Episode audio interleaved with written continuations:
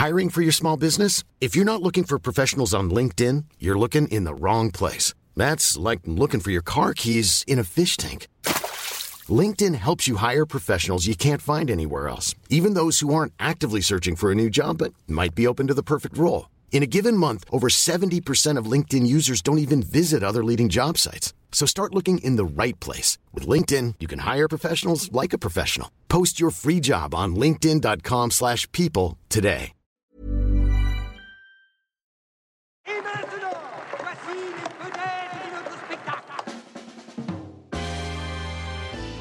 Bien qu'on pose nos armes et qu'on discute. Bon, bah lui, il va me prendre la tête. Jack, je veux que vous me dessiniez comme une de vos françaises. Ah non, et c'est chouchou, je veux, pas la moche. Zut, rezut et rezut derrière Ah, je vois, monsieur se fout de moi. Monsieur fait d'ironie. Mais où est-ce que vous vous croyez, merde? Au cirque? Ben ça, c'est du spectacle. Ça dépasse tout ce que j'ai pu imaginer. All is beautiful, le vieux c'est beau et croyez-moi, je sais de quoi je parle. Bonjour les amis. Salut, salut. Comment ça va depuis vendredi alors qu'on est encore jeudi soir et qu'on enregistre d'affilée? Eh ben, du- ça- bah, du coup, euh, C'est- ça on- va. il faudrait, il faudrait qu'on trouve une autre façon de rentrer dans ce, dans ce, dans ce, dans ce podcast du mardi. Ça, arrêtez de dire toujours comment faire comme si le week-end était passé alors qu'il n'est pas du tout passé pour nous. Ah là là, cette semaine qui commence, qu'est-ce qu'on est content Ouais, mais on n'est jamais content un mardi. T'es déjà content. un mardi, toi? Bah oui, j'ai passé le lundi, en général je me mets une caisse pour survivre à la semaine, et du coup je me couche tôt. C'est super le mardi. Bon, eh si on allait La faire. tristesse du gars, mais. Mais c'est pas vrai, j'attends le mercredi, allez Et si on allait faire un tour dans les sous-sols pour jouer de la trompette très fort?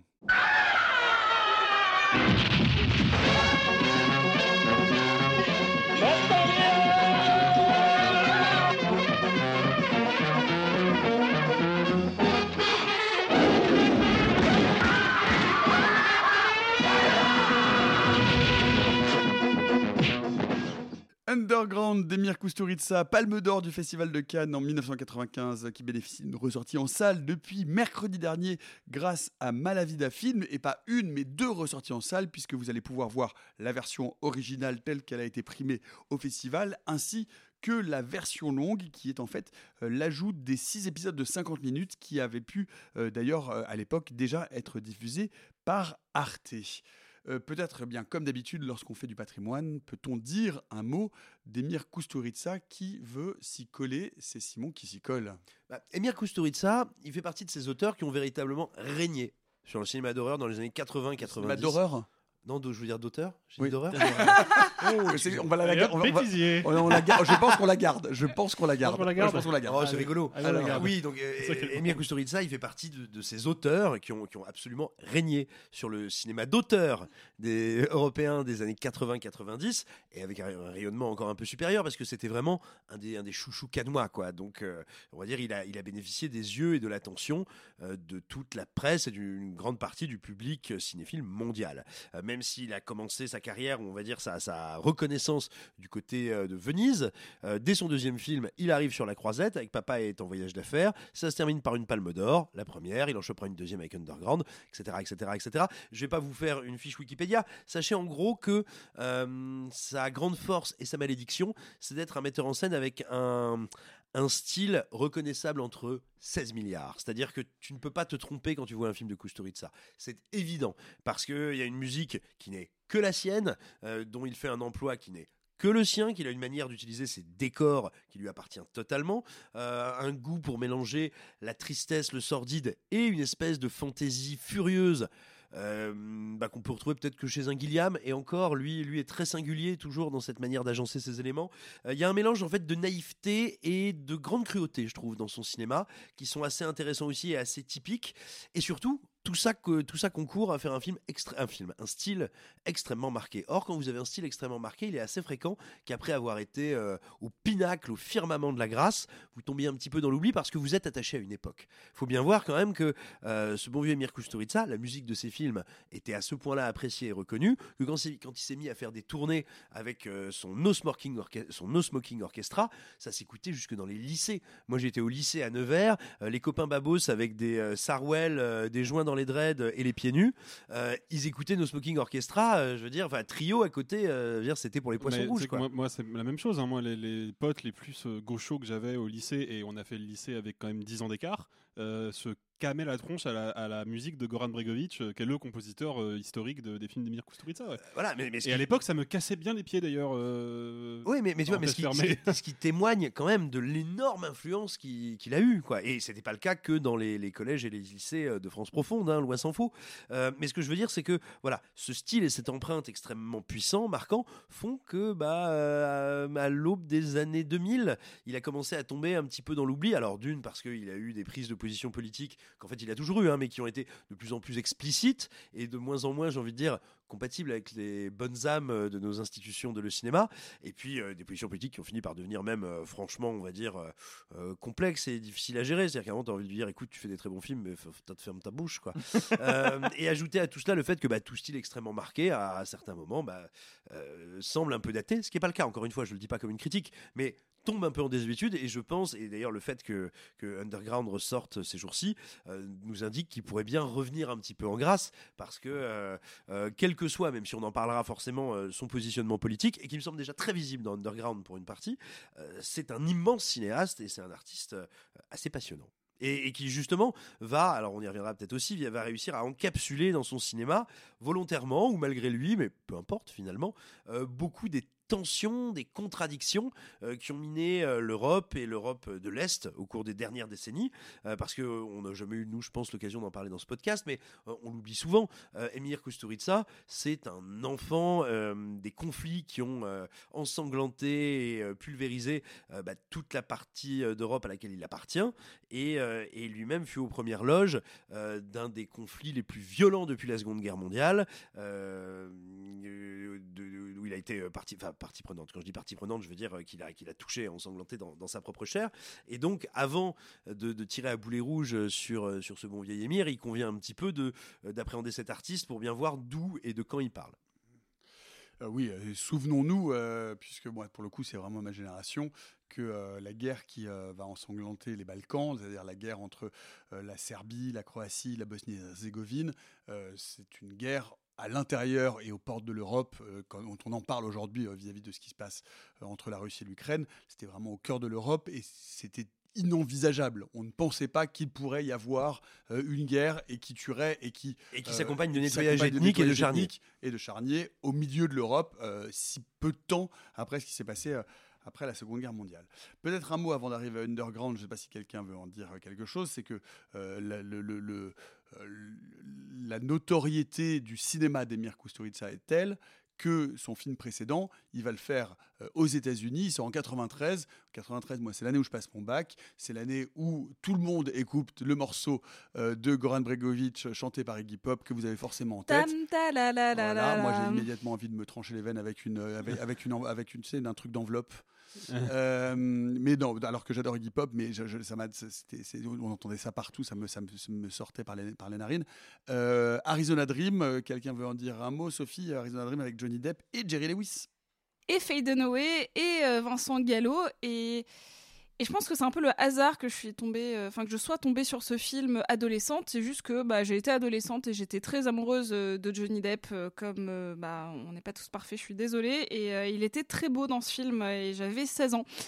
Et c'est pas du tout le genre de film qu'on regarde quand on a 16 ans, car c'est j'ai envie de dire une œuvre. En fait, Simon, tu as complètement raison quand tu dis euh, Terry Gilliamesque, parce qu'il y a des axes de caméra qui ne sont présents que chez eux. Un espèce de pseudo contre-plongée légèrement fichaille euh, qui arrive de temps en temps, mais de manière très brève, euh, suivi de plans séquences un peu absurdes. J'ai l'impression que je vois ça que chez eux. Et surtout, ils ont un goût pour l'onirisme qui, euh, qui, j'ai l'impression, transcende un peu tout. Euh, Arizona Dream, c'est euh, cet énorme casting pour cette, pour cette histoire un peu absurde de, euh, de deux cousins, euh, un qui sait pas du tout où il va, qui va tomber amoureux d'une nana qui veut construire un avion ou en tout cas une machine à voler dont il va euh, plus ou moins tomber amoureux alors qu'il a- qu'elle a une fille suicidaire qui traîne tout le temps avec une tortue. En fait, j'ai l'impression que les films de Kusturica, parce que du coup, de, ce que je connais de son cinéma, c'est que ça se presque ça se narre comme une narration d'enfant. J'ai l'impression qu'on peut dire alors c'est l'histoire de deux personnages, puis il leur arrive ça, puis en fait parce qu'ils ont rencontré un tel, et ben, et ben, et ben, d'un coup, il y a ça, et puis, puis, puis la musique, en fait. Et en fait, j'ai l'impression que c'était cette espèce de narration sans fin qui donne une œuvre complètement fleuve, complètement dynamique, complètement folle. Parce que c'est ça que je ressens dans les œuvres de Kutsuritsa, c'est une espèce de folie, à la fois douce et amère, à la fois euh, complètement euh, onirique et pourtant euh, terriblement teinté d'un réalisme un peu sordide. Et, je trouve que c'est ça qui est super beau.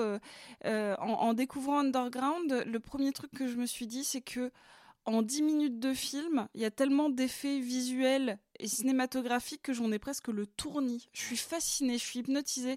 Alors, je me dis, ok, il y a ces deux personnages qui tirent avec. Euh, j'aime bien en fait le, décrire comme si c'était un enfant. Il y a ces deux personnages qui sont sur une calèche et ils, ils, sont un peu alcoolisés, ils tirent avec des armes à feu, mais derrière il y a de la musique, mais en fait, elle n'est pas dans le film. En fait, ils sont suivis par un groupe de, de musiciens.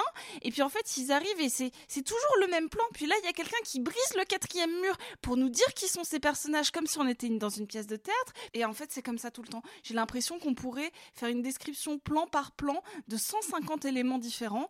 Et puis, d'un coup, temps, tu prends un peu de recul et tu te rends compte qu'en fait, l'œuvre, elle est elle est majeure. Elle peut, elle peut aussi bien se décrire de cette manière absurde que si on prenait le temps d'expliquer ce que c'était le parrain, comment c'est très sérieux, très lettré, très euh, pesant très digne comme cinéma qu'en fait on est plutôt proche d'un cinéma italien euh, un peu euh, comme le Guépard ou vraiment quelque chose à la Visconti qui va saisir une époque au, seuil d'un bouleversement historique et à la fois dans quelque chose de gargantuesque en termes de personnages. Vraiment, je ne sais même pas décrire ce qu'est Underground tellement c'est fou. Je trouve que c'est une œuvre absolument majeure. Qui veut s'y risquer Arthur? Bah juste, euh, c'est marrant euh, à vous écouter tous les quatre. J'ai vraiment pas eu la même enfance. J'ai jamais entendu cette musique. Je ne connaissais pas beaucoup à part euh, le Arizona Dream que j'ai jamais vu au Paralab. Euh, je je connaissais pas, donc j'ai vraiment découvert moi avec Underground. Si tu le refais, Sophie, je te mords, je te vois rien. Refais-le, s'il te plaît, j'ai envie de voir. Non, non, non. euh, donc moi je découvre euh, ce cinéaste avec ce film que je trouve absolument euh, stupéfiant de bout en bout et vraiment 2h45 je pensais que j'allais tomber du nez parce que je l'ai regardé un peu tard et franchement j'ai été tenu en haleine mais alors c'est exceptionnel ce que j'ai ressenti vraiment un truc. Je, vais vous raconter après euh, pour la faire courte entre guillemets parce que c'est quand même 2h45 c'est l'histoire de deux amis. Le film commence, c'est la, la, la, Seconde Guerre mondiale est sur le point d'arriver et par A plus B, ils vont commencer à recueillir des gens dans leur cave et euh, va se passer. Euh, ah, c'est difficile sans spoiler. Hein. T'as vu? Ah, c'est difficile sans spoiler. Euh, disons que le film est coupé en trois parties, en trois temporalités, et que d'abord ils sont ensemble, puis ils vont être séparés, puis puis je vais rien dire. putain, c'est vachement dur à pitié en fait. Ah bon, tu trouves? Bah ouais, parce que comment tu. moi, moi, je le fais sans. Sans, sans, spoil. Moi, moi, je l'ai vraiment. Je peux vous le dire, je ne l'ai pas revu euh, depuis sa sortie en salle, puisque je l'avais vu en salle à l'époque. À l'époque, j'avais deux ans. Euh, c'est euh, c'est une communauté qui va se réfugier sous terre pour échapper à la guerre. La guerre s'arrête, sauf que les celui qui leur sert d'interface avec, la surface ne, leur dit pas que la guerre est finie. Parce que c'est l'avantage et ils vont continuer à rester sous terre. Ouais. Underground. C'est un film qui est donc scindé en trois parties. D'abord, ils sont ensemble, puis après, il y a euh, toute la communauté qui est sous terre, sauf euh, euh, Marco qui est en, haut avec sa conjointe. Et puis une troisième partie où, bah, à un moment, la cave va devoir être reconfrontée à l'extérieur. Et moi, j'ai passé la première partie à être amusé parce que je voyais. Je trouvais les personnages assez rigolos. Je trouvais qu'il y avait une ambiance de fête. Je trouvais ça original. Euh, je, je, je, je sentais une, plein d'influences, etc. Je me suis dit, ah ok, d'accord. Puis arrive la deuxième partie où tu comprends que, ah oui, donc là, il est en train de leur mentir. Il ment à son meilleur ami et il leur fait croire que, d'accord, c'est ok. Et donc là, moi, je passe, mais en plus, elle est longue, la deuxième partie. C'est peut-être la plus longue. Elle dure bien une heure, une heure et demie fasciné. Vraiment, je suis fasciné parce que je vois par, par, la, par la méchanceté et la médiocrité de ce personnage et en même temps, tu, tu, tu peux pas comprendre ce qu'il fait, mais tu, il y a des, il y a des explications sur la lâcheté de ce personnage et ce qu'il essaie de faire et en même temps la tâche qu'il a avec les gens qui vivent en dessous et, hmm. et toutes les interrogations. Je trouve, vraiment, je suis fasciné. Et puis arrive la dernière partie où là, pour le coup, je vais rien dire parce que c'est ça qui m'a écrasé la gueule. Où vraiment, sans mentir, j'ai passé 20 minutes à chialer.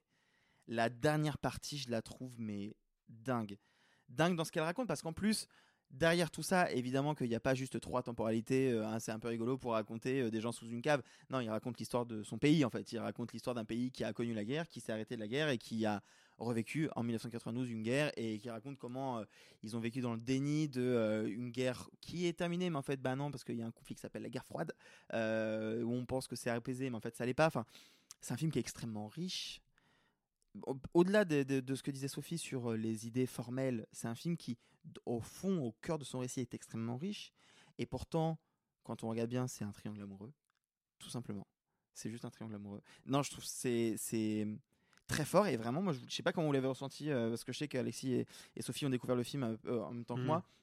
Moi, à la fin, m'a roulé dessus, mais vraiment roulé dessus. Moi, c'est plus un. C'est parce que c'est quand même un gros morceau, il faut le digérer quoi. Et moi, je suis assez curieux de mater la version euh, XXL quand j'en aurai l'occasion, mais je c'est plus un choc esthétique qu'un choc émotionnel. Même si de fait le film me bouleverse à bien, à bien des endroits, mais je suis juste estomaqué par la réussite esthétique du film, qui est bourré d'idées à tous les niveaux, et c'est que des idées qui ont du sens en fait. Parce qu'on on en, a, on en a vu euh, plein au cours de notre vie de cinéphile, des films qui arrivent et qui nous disent Oh, je vais t'en mettre plein la vue, et des fois c'est Enter the Void. Et là on se dit Oui, bon, d'accord.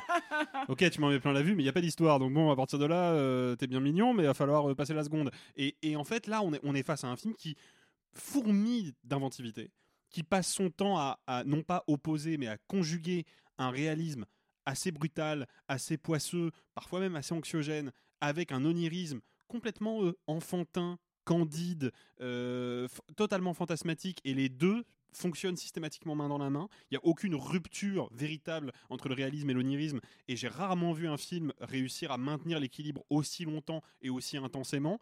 Euh, c'est un film dans lequel il y a vraiment, pour le coup, je trouve, un sens du, du montage et de la narration qui est extraordinaire, Ouais. parce qu'il faut réussir quand même à faire cohabiter deux espaces, un espace qui est donc sous terre, qui est, qui est dans une, une stagnation temporelle, c'est-à-dire que les personnages qui vivent sous terre sont persuadés que le monde au-dessus d'eux n'évolue plus, qu'ils sont coincés, que ça n'avance plus, et au, au contraire, on a le monde du dessus qui ne cesse de bouger, qui ne cesse de se transformer. Donc les costumes évoluent, les personnages évoluent, le découpage évolue, la- l'éclairage évolue, et on a comme une espèce de point d'ancrage, cette cave où on nous ramène tout le temps.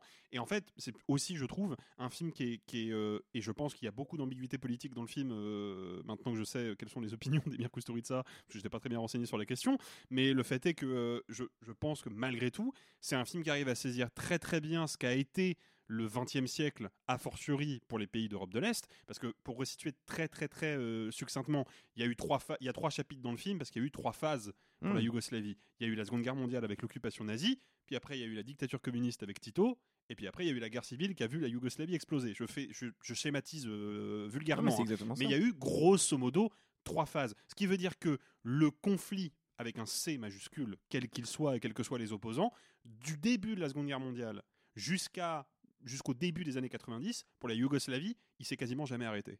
Parce que évidemment qu'à l'époque où Tito est au pouvoir, il y a des conflits internes qui sont très forts dans le pays, il y a des conflits ethniques évidemment. Donc c'est une guerre froide qui est pas aussi froide euh, en Yougoslavie qu'elle peut l'être en France par exemple. Fais attention un peu parce que l'une des caractéristiques de Tito, c'est précisément que c'est l'un des seuls euh, dirigeants des, des républiques affiliées à l'URSS qui a pris son autonomie de Staline et qui, dont, qui a longtemps. Oui, ça reste une dictature communiste, mais qui était très particulière par rapport aux autres dictatures communistes euh, de l'ex-URSS, euh, qui était encore une fois qui a coupé très tôt avec Staline Mm. et dont on et- et qui a été pendant très longtemps reconnu comme non seulement un dictateur à peu près fréquentable, mais en plus quelqu'un qui maltraitait beaucoup moins ses populations que les autres dictateurs de, de- de- de- des- dictatures Ah oui, communistes, et qui, oui. qui- qui- et qui justement a réussi à faire vivre et à faire cohabiter des ethnies radicalement différentes, euh, notamment, enfin, donc je, te dis ça historiquement, Oui, il faut non, tu- pour, mesurer un peu ce que tu Non, es mais c'est un peu ce que le film dit, Mais c'est un peu ce que le film me dit. Mais bon, euh, les, encore une fois, les conflits. Ça reste un dictateur, hein, je- Oui, je suis sûr, pas en train d'essayer de- de- de- Bien de- sûr, non, mais j'ai bien compris. Mais les, les conflits peuvent ne pas être des conflits, euh, des conflits armés ou des affrontements à main nue. Ça reste des conflits larvés, quoi. Il y a des oppositions euh, ethniques. Bah, on a bien vu ce qui s'est passé quand euh, on est arrivé au début des années 90 euh, en Yougoslavie. Bon, c'est quand même un peu parti en couille cette histoire. Donc, il il y, a quelque chose qui dormait depuis très très longtemps qui a fini par exploser. Et ça dormait forcément sous Tito. Même si de fait, c'est vrai, tu as raison de le préciser, Tito a œuvré pour que ça, se colmate à peu près bien euh, pendant son, sa présidence. Je, je voudrais surtout pas qu'on interprète euh, ce que je suis en train de dire que sur, sur le fait que Tito n'ait pas été un dictateur, Non, ça bien reste, sûr, ça un dictateur communiste, etc., etc. Néanmoins, je tiens à spécifier qu'il y avait une particularité de la dictature et du pouvoir de Tito par rapport aux autres euh, Et, républiques et je, pense- soviétiques et je pense que le, film tente, tente d'en parler euh, de, Bien sûr. de ça. Ouais. hein. Ah bah même ce qu'on peut alors ce qui est à la fois passionnant et très discutable dans le film c'est que finalement c'est un film qui te dit bah non nous le peuple on n'est pas responsable on a été mis là dans cette situation on a été enfermé on a été manipulé et tous ensemble on souffre. Or est-ce que le peuple peut être irresponsable? Je te dirais, euh, la, zone d'intérêt y répond. Euh, voilà, en, cela- c'est un cinéma, un cinéma, une proposition qui est très discutable, mais discutable, ça veut pas dire non respectable, hein, ça se discute. Voilà, c'était juste. Non, moi, quelque chose qui me passionne et que tu évoquais un peu, je crois, enfin, je sais pas ce que t'en. si- moi, je parle d'un souvenir plus lointain que le vôtre, je l'ai vu il y a des années, le film. Mais moi, ce qui m'avait euh, énormément marqué, parce que, bah, comme toi, Alexis, la, mise en scène, ça me passionne et je peux être un peu docte, être là, genre, non, les règles des 180 n'ont pas été respectées, ça n'est pas signifiant comme il faut, monsieur, retournez à l'école. Et je l'étais encore plus pendant mon adolescence, je pouvais dire, genre, moi, j'ai compris le cinéma parce que je comprends la grammaire, la mise en scène. Ben voilà un type qui n'en a rien à branler.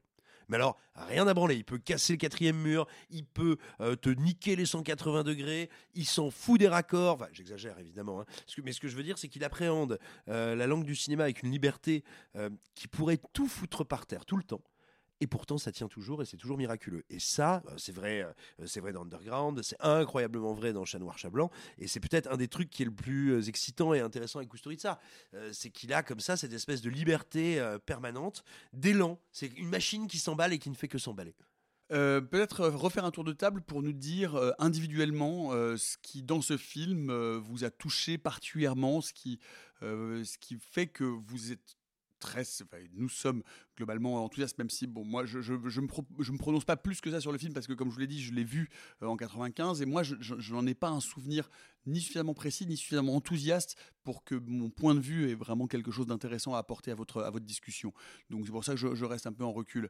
Euh, mais euh, est-ce que vous voudriez dire quelque chose de plus personnel ou de, de, de ce qui fonctionne, de ce qui touche, de ce qui touche quelque chose qui va au, droit au but en termes de cinéma, en termes de narration, de personnages, d'émotions, que sais-je? Euh, Here's a cool fact a crocodile can't stick out its tongue. Another cool fact you can get short term health insurance for a month or just under a year in some states. United Healthcare short term insurance plans are designed for people who are between jobs, coming off their parents' plan, or turning a side hustle into a full time gig. Underwritten by Golden Rule Insurance Company, they offer flexible, budget friendly coverage with access to a nationwide network of doctors and hospitals. Get more cool facts about United Healthcare short term plans at uh1.com. Hiring for your small business? If you're not looking for professionals on LinkedIn, you're looking in the wrong place. That's like looking for your car keys in a fish tank.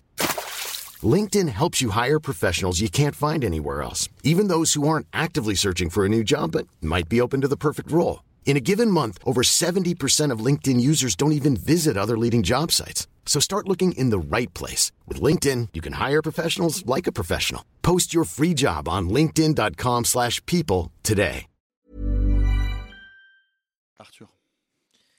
Moi, c'est ce que je disais. En fait, euh, c'est la petite histoire dans la grande. C'est-à-dire qu'effectivement, euh, évidemment que le parallèle avec l'histoire de- du pays, euh, elle, est, euh, elle est grande et elle est bien, elle est racontée euh, de manière évidente avec euh, un néon qui clignote et qui te dit hey, tu as compris le message ou pas? Tu l'as compris ou pas?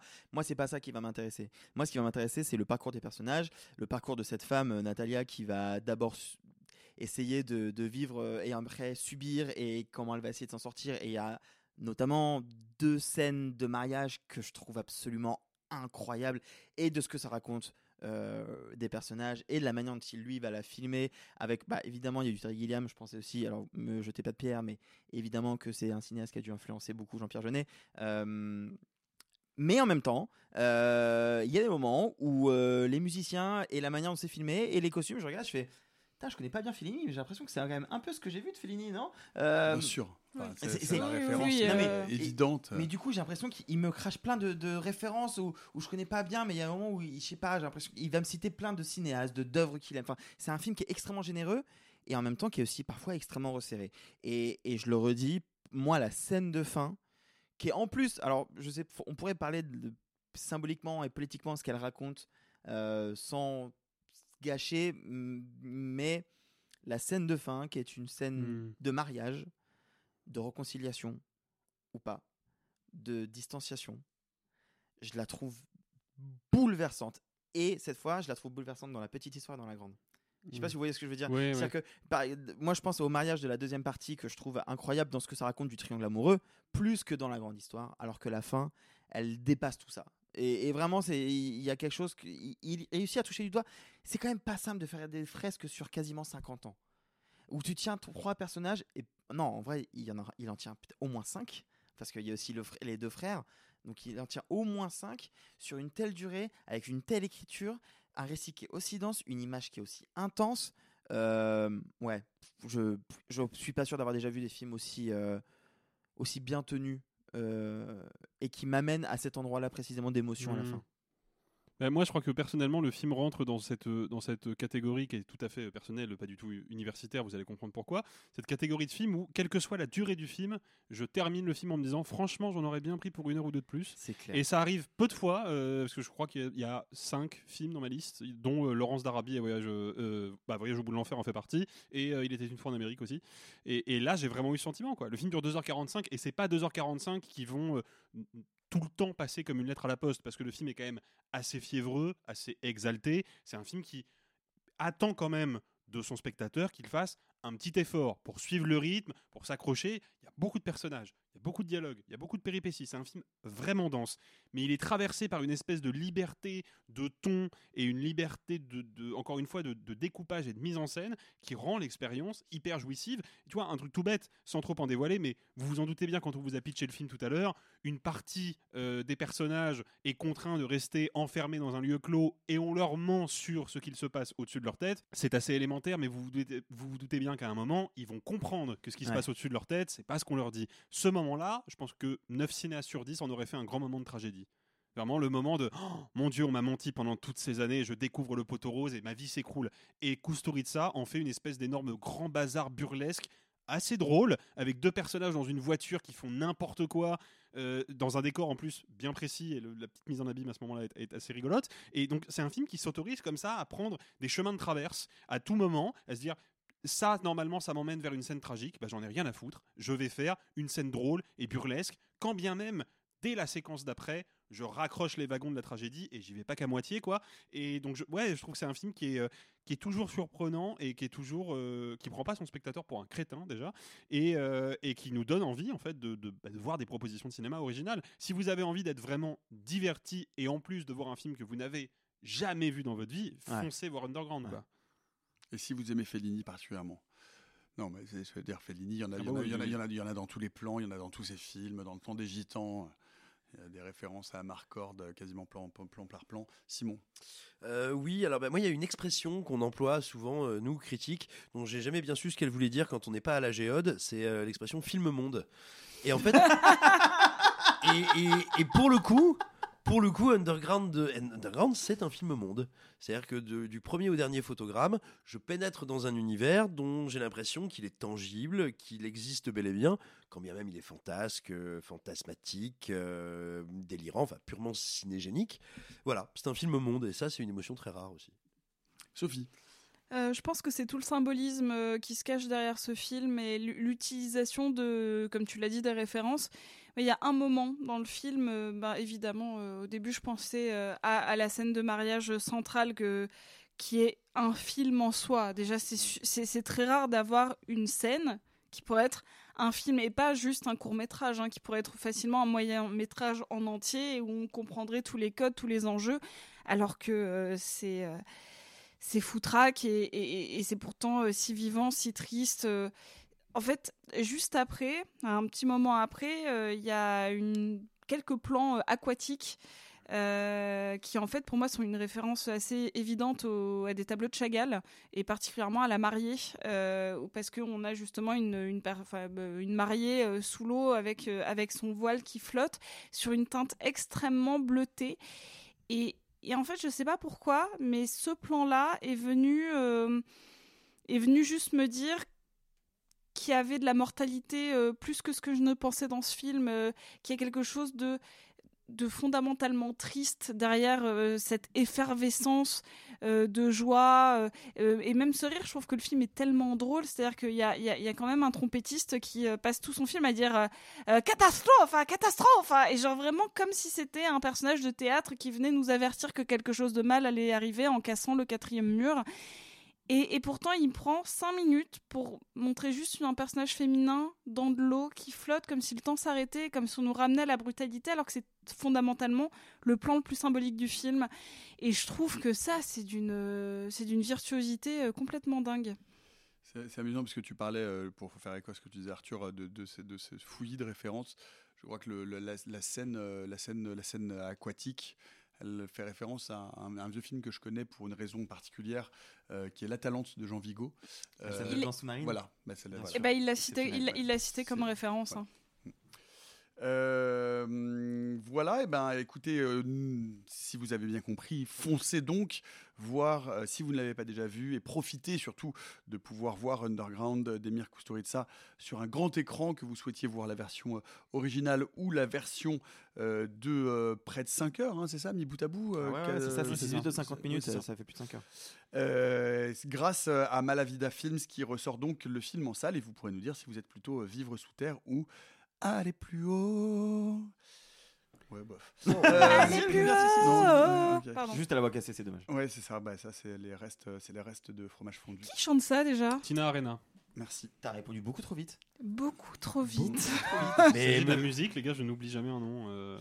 Eh ben. Et pour la Ne carte- demandez pas votre anniversaire, par contre. Démerdez-vous. Et pour la carte blanche du patrimoine, Arthur, tu vas déclarer ta flamme à Bit Takeshi. Pardon. Voilà, dit comme ça, c'était pas du tout prévu. Oh oui, oh bah c'était pas du tout Non, non, prévu je te comme jure, blague, vraiment. Nicolas. Venant de toi, tu connais C'est même pas écrit. C'est même pas écrit. Ah regarde, oui. tu déclares ta flamme à Takeshi Kitano, mais ça. Oui, enfin, il y a une émoticône aubergine, Nicolas. Non, c'est pas vrai. c'est pas une émoticône aubergine, c'est un peu une photo réduite de. Non, pardon. Euh, Donc à Takeshi euh, Oh non, non. Oh Taku Chaka. Beat Takeshi Kitano. Takeshi Kitano, dont je vous avais déjà dit tout le plus grand bien lors de son, euh, du dernier Festival de Cannes, puisqu'il avait présenté son film qui n'est toujours pas annoncé pour avoir une quelconque sortie un jour quelque part. Je voulais revenir dessus parce que euh, je me posais un peu la question, on, en parle régulièrement, sur, et puis on en a quand même pas mal parlé cet été, de d'où vient notre cinéphilie. Et moi, je vous ai raconté, donc cet été, euh, à un moment, que moi, j'ai pas grandi avec des parents qui me montraient les grands classiques. J'avais d'un côté un père qui aimait le cinéma très mainstream et qui me, qui me montrait certains trucs, genre The Mask et autres, et une mère un télo, prof de français, euh, qui me parlait de Tom Popo et de Hanabi. Et, euh, et donc moi, j'avais 15-16 ans et je comprenais pas trop ce qui m'arrivait. Et, et je voulais vous parler de Takashi Kitano parce que hum, il s'est passé un truc assez, assez incroyable euh, au fil de mes années de découverte cinéphilique, c'est que ma mère me dit euh, Takeshi Kitano depuis que je pense j'ai 12 ans. Donc ce- c'est un nom que je prononce contrairement à Nicolas Martin. Très bien, Takeshi Kitano, je le Takeshi maîtrise. Kitano, ça va. oh. Non, euh, de- déjà tu dis beat, alors voilà. Euh, donc moi j'ai fait ce que j'aime toujours faire, à savoir essayer de me refaire un peu la filmo en entier. Alors j'en suis vraiment qu'à la moitié. Il faut savoir que la, la filmographie de Takeshi Kitano, elle est quand même assez monstrueuse. Mais ce qui est assez fascinant avec lui, c'est que euh, vous le connaissez toutes et tous, je pense, pour Anabi, qui est euh, vraiment son film le plus connu, le film pour lequel il a eu le Lion d'Or. C'est un film qui est extrêmement important dans sa carrière parce que c'est un film qui intervient je vais essayer de vous raconter brièvement, mais en fait, je me dis, vous savez quoi, j'ai pas envie de trop raconter son parcours parce que j'ai l'espoir, j'ai le secret espoir qu'un jour on puisse faire un, un épisode patrimoine sur Takeshi Kitano où là je pourrais étaler ma science sur euh, qui qui c'est euh, Takeshi Kitano. Faut juste savoir que c'est un. pourquoi Beat?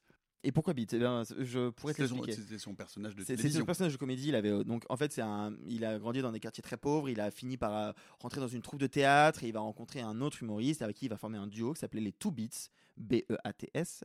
Euh, et donc lui, s'appelant euh, Takeshi Kitano, euh, ce sera Beats Takeshi. euh, et ensuite, il va commencer à avoir une certaine renommée. Il va faire des sketchs à la télé. Il va commencer à avoir une certaine virulence politique. Et il fera notamment une émission qui, figurez-vous, est encore active aujourd'hui, qui s'appelle Takeshi's Castle, qui est une espèce Qui de. est la raison pour laquelle tout le monde connaît Takeshi Kitano en France En France W9, Takeshi's Castle, Vincent Dezania, Benjamin Morgan, mec, toute ma génération, on a maté Ta ça génération, en ouais. boucle. tu regardais Takeshi Castle, tu, tu, tu ne situais pas Takeshi Kitano là-dedans. Non, mais je savais que le gars qui avait inventé le truc s'appelait Takeshi Kitano parce qu'il disait son nom dedans, tu vois.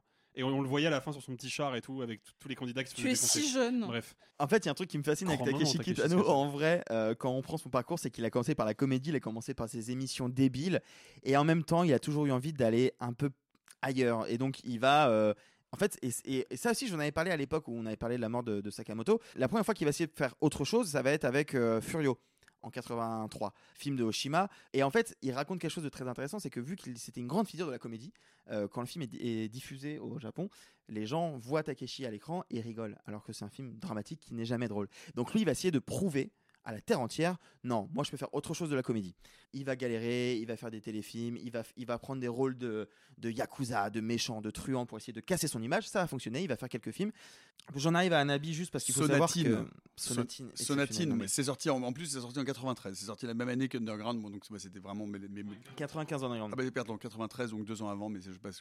pour- Ah oui, Arizona Dream. Ta ta la la Ah non, je, je- je la mords, viens, je la mords, je la mords. Euh, oui, c'est à cause Donne. Donc, euh, Non, mais Sonatine, voilà, c'est- Sonatine, c'est- mais cette bien image, sûr. Moi, c'est ça. Moi, la première image de Takeshi, c'est vraiment l'image de Sonatine et de ce, de, de, de, de ce flingue posé contre la tempe et la violence de ce film incroyable. incroyable. Moi, ce- ce dont je voulais vous, vous parler ce soir, mais je vais pas non plus trop parce qu'encore une fois, j'aimerais qu'on en parle plus tard, mais Anabi, effectivement, film extrêmement important parce qu'il faut savoir qu'il a eu un accident de scooter extrêmement grave. Il a failli mourir en 94.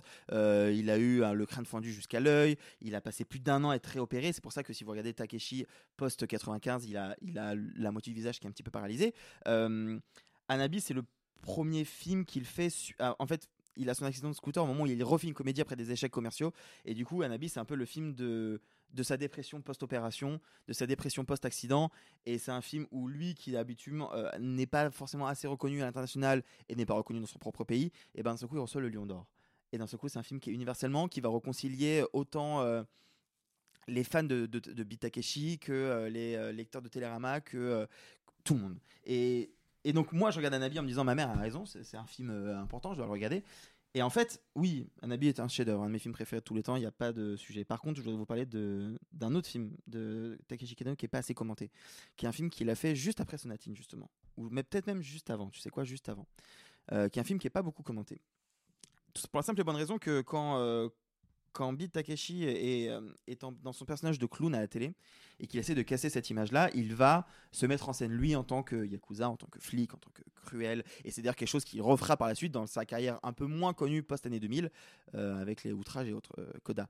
Euh, il y a un film que je considère comme étant pas loin d'être son plus beau, qui s'appelle A Sin at the Sea, euh, qui est une anomalie dans sa carrière et qui pourtant va donner tout le ton de ce qu'il va faire dans les années 90 et je vous le donne rapidement pour que si jamais ça vous intéresse vous puissiez euh, y, plonger. Déjà c'est le premier film qu'il réalise où il n'est pas à l'écran. C'est quelque chose qu'il va pas faire très souvent. Il le fera avec Kit Return également, mais habituellement Kitano il est là derrière la caméra et devant la caméra. Il est toujours très impliqué. Là il va raconter euh, cette histoire sans sans se mettre lui en scène. Et en plus, là où on est habitué à avoir toujours beaucoup de violence chez Takeshi Kitano, même dans Nabi, même dans euh, L'été de Kikujiro, quelque part, que son autre chef-d'œuvre, euh, ça fait partie de lui. C'est- C'est sa manière de sortir la comédie, c'est la violence.